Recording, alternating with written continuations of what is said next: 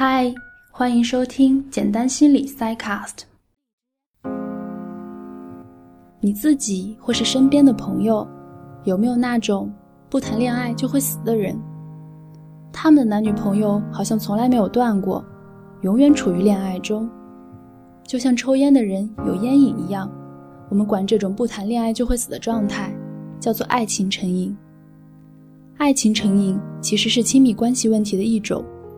标志性的行为是无止境的寻找完美的伴侣，他们相信自己爱情的一次次失败，都是因为一直没有遇到对的人，所以会不断的从一段关系跳到下一段关系中，从不间断，好像没有爱情，自己的生活就丧失了意义。爱情之所以能成瘾，是因为我们刚开始谈恋爱的时候会有一个热恋期，处于这个时期的情侣。对方的一举一动都会让他们非常的激动和快乐，这是因为我们脑中有一个叫做 PEA 的化学物质，它的水平会在这个时期有所上升。但一般我们都可以理解，这个热恋期是会过去的。热恋期过后，情侣们就可以进入稳定的长期交往。但是爱情成瘾者恋爱的时候，会想要一直处于热恋期，他们喜欢那种刚恋爱时很嗨的感觉。这种嗨的感觉，让他们像烟瘾、酒瘾一样，对爱情成瘾。很矛盾的是，爱情成瘾者虽然可能经常会换伴侣，看起来很花心，但其实他们在每一段关系中都极其的投入。他们是真的很爱对方，甚至把对方当作是世界上最重要的人。所以，一方面在旧的关系中，因为他们把对方当作世界上最重要的人。很怕被对方抛弃。另一方面，分手后他们又会立刻寻找新的伴侣、新的恋爱。爱情成瘾有什么表现呢？比如，沉迷于交友软件，希望找到完美的伴侣；没谈恋爱时会感到非常焦虑。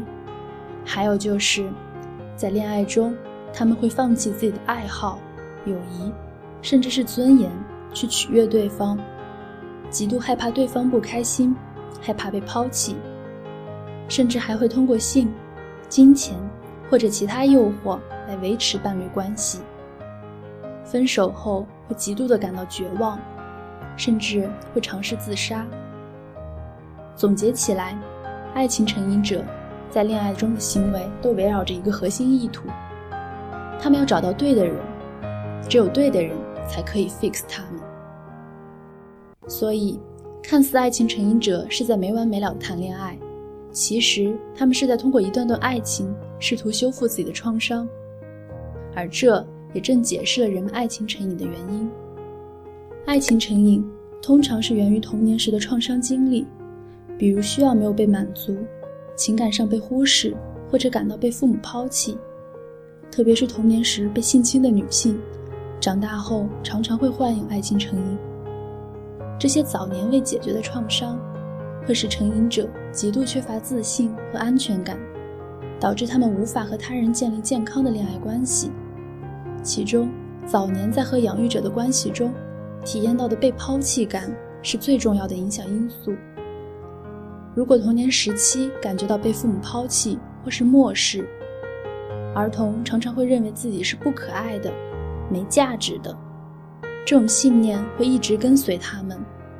成人后，仍会感觉到自己是不值得被爱的，是残缺的。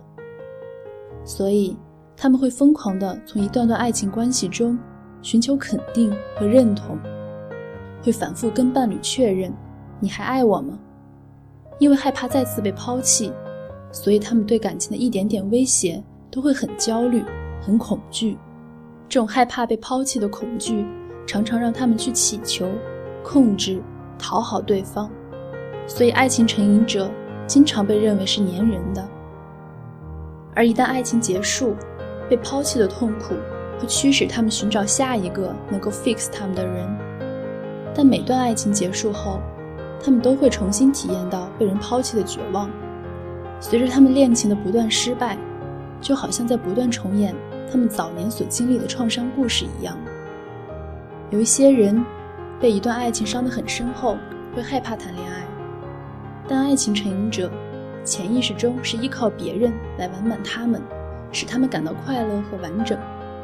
爱情初期的那种兴奋和终于找到了命中注定的那个人的想法，会让他们短暂的忘却童年的创伤和痛苦。这也正是让他们一直处于爱情成瘾的循环不能脱身的关键。而这个循环的基础是，每次成瘾者都一定会被抛弃。那难道他们谈了这么多次的恋爱，就没有遇到一个不会抛弃他们的好人吗？让人感到讽刺的是，当爱情成瘾者遇到一个很稳定、安全的伴侣时，这种稳定和安全感对他们来说很陌生，所以他们反而会逃开。然后回到他们所熟悉的那种短暂，让他们感到痛苦、一直被抛弃的关系当中。那么该如何戒掉爱情成瘾呢？爱情成瘾的治疗也和戒烟戒酒是一样的，在治疗的过程中都要求成瘾者不要谈恋爱。治疗爱情成瘾的目的，是为了让成瘾者可以有健康的亲密关系，建立合适的边界，不为了讨好对方而迷失自我。主要的方法有。第一，回溯童年经历，增进认知。我们需要区分的是，伴侣并不是你的父母，他们有时候承担同样的角色，甚至有时候有同样的行为，但伴侣并不是父母。当你和伴侣之间的关系和感受正在重复你和早年养育者之间的感受时，你要有所觉察。我们早年所经历的感受，创伤未被处理。所以，我们常会被相似的情境、相似的感受所莫名的吸引，对爱情成瘾。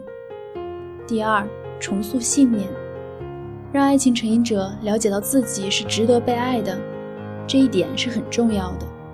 可以使用认知行为疗法、社会学习、团体治疗的方法，让成瘾者脑中根深蒂固的追求完美爱情的信念，转变为对自我和关系的探索。和另一个不完美的人一起努力成长，建立一段彼此相处的关系。戒掉爱情成瘾的过程，更像是我们长大的过程。我们会慢慢理解，爱情是不完美的，而期待他人来完整自己，常常会被辜负。